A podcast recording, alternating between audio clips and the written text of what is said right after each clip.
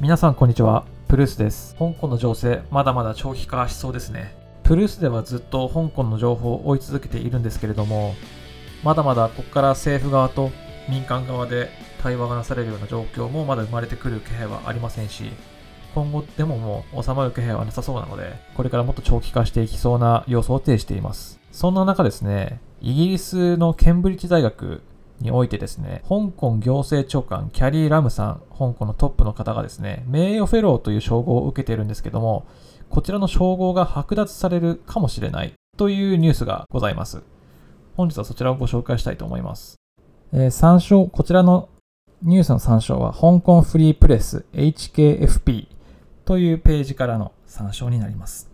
こちら発端としては、イギリスの人権活動家の方でいらっしゃるベネディクト・ロジャーさんという方がですね、ケンブリッジ大学のウルフソン・カレッジにて、現在このウルフソン・カレッジから称号を与えられているキャリー・ラムさん香港行政長官への名誉フェローシップについて撤回を要求する抗議を行っております。ウルフソンカレッジっていうのは、あの、自然科学に重きを置いた大学院のことなことなんですけども、こちらにキャリー・ラムさんも在籍しておりまして、で、その際に多分名誉フェローという称号与えられたのではないかなというふうに思うんですけど、まあ、こちらのケンブリッジ大学の一つということで、非常に名誉ある歴史のある大学として知られておりますが、人権活動家であるロジャーさんの講義をきっかけにですね、イギリス各地からまあ香港とかからですね、このケンブリッジ大学で与えられている名誉フェローというのがおかしいんじゃないか、これをキャリー・ラムさんが受け取るのはどうなのかっていう懸念が持ち上がっております。まあ、こちらなぜそれに対してすごくロジャーさんが抵抗して名誉フェローを剥奪すべきかっていうふうに訴えているかと言いますと、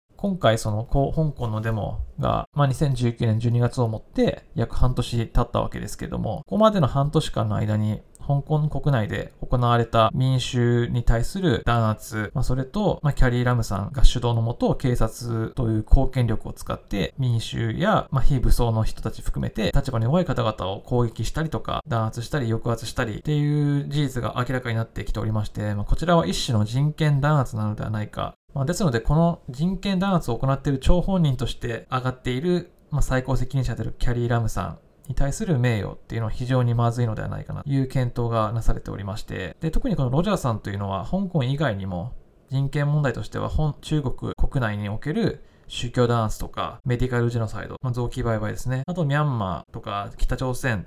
などにもおけるその人権問題にも取り組んでいらっしゃる方です。で、今回の名誉フェローシップの撤回においては先ほどのキャリー・ラムさん主導のもと人権弾圧が行われているっていうのは非常に問題であるということを痛烈に批判しているわけなんですけれども、今現在の香港の状況においては、まあ、実質一国二制度という制度があるため、香港は中国の特別行政区の一つとしてマカオと同列に扱われておりまして、今の最高責任者であるキャリー・ラムさんも中国側が選んだ、選任した人ですね。で、香港の行政、まあ、地方議会とか含めても、大体中国の息がかかっている。で、親中派の方々が大多数を占めている政治が行われてきたという実態がございます。で、こちらはまあ、今、その、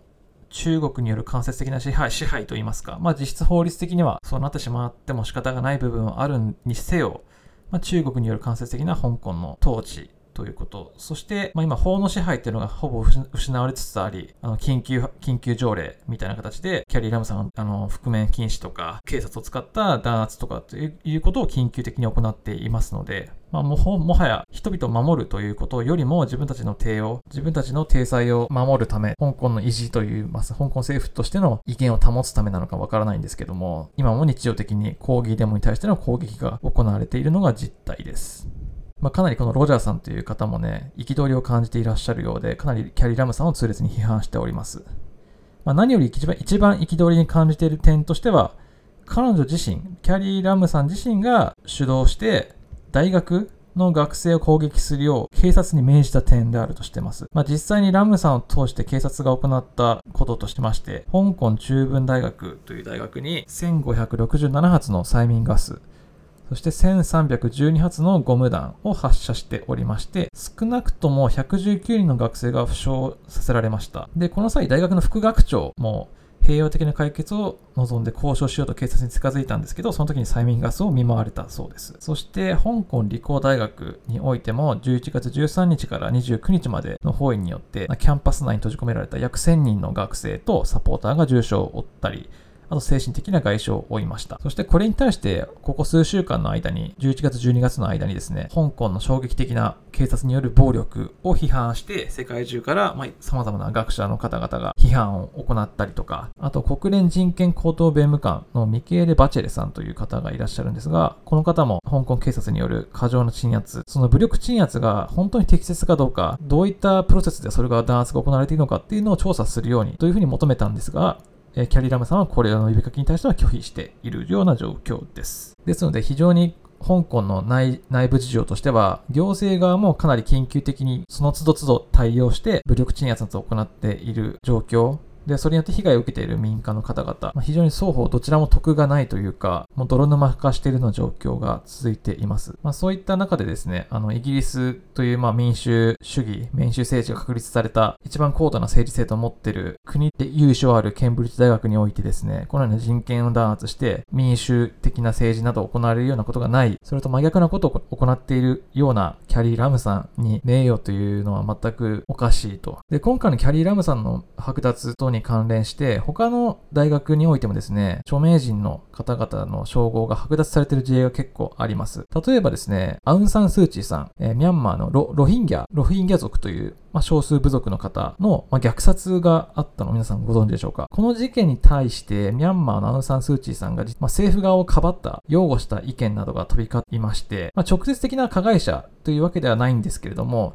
こういった不条理な人権弾圧を擁護してしまったっていうのは非常にまずかったっていうことで、オックスフォード大学に飾ってあった彼女のアウン・サン・スー・チーさんの肖像画が削除されています。まあそんな、そのスー・チーさんとも異なる点としてましては、まあスー・チーさんは自分、自分で指示しているわけではなかった。しかしラムさんは自分で主導して警察を動かして大学に突入するよう促し、攻撃をしております。まあ、そこは確信犯とも呼べるべきない、呼べるべき内容かなというふうに言えますし、そして独立した調査の要請も拒否しているため、平和的な解決というのは望めない状況が非常にまずいですね。まあ、なので、こういうアウン・サン・スー・チーさんの名誉が剥奪されるというのが正当化されるのであれば、ラムさんの称号も当たり前のように剥奪すべきなんじゃないかというふうに言っています。ま、他にもアングリア・ラスキン大学という大学でも、えー、北京と仲のいい親しい議員さんとして知られるジュニウス・ホーさんという香港の議員の方が名誉博士号というのが剥奪されております。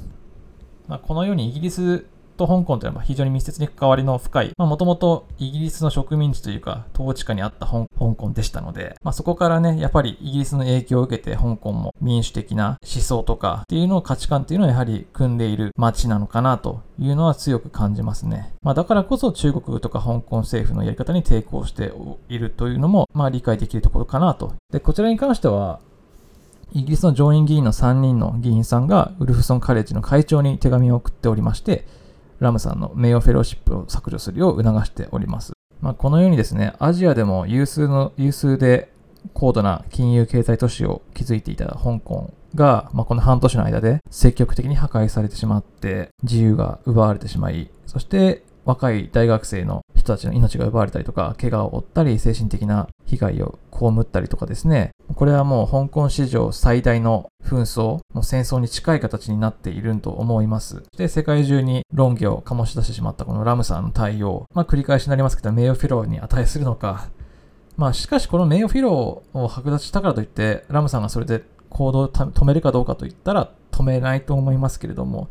まずやれることとしては、そのイギリスの中で、まあ、反民主的な人たち、ちゃんとそういった人を除外すべきでではないかと。世界中でやっぱり香港っていうところの自治を認めてもらえるような取り組みっていうのがまあ世界中でなされるべきかなと。そしてちょっとこれ別のニュースにもなりますけども、今香港市民がね、あの、オーストラリアとか日本とかで世界中で今家探しっていうのを行ってるようでして、まあ、香港の反政府デモが新年に入っても来年になっても続く様相が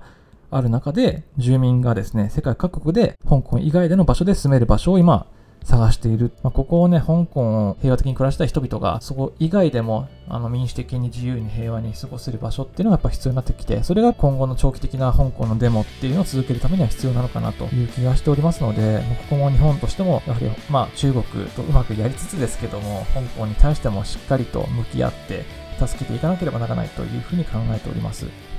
まあ、こちらも香港情勢、まだまだ来年に入っても続きそうなので、引き続き様子を見ていくとともにですね、随時お伝えしていければなというふうに思っております。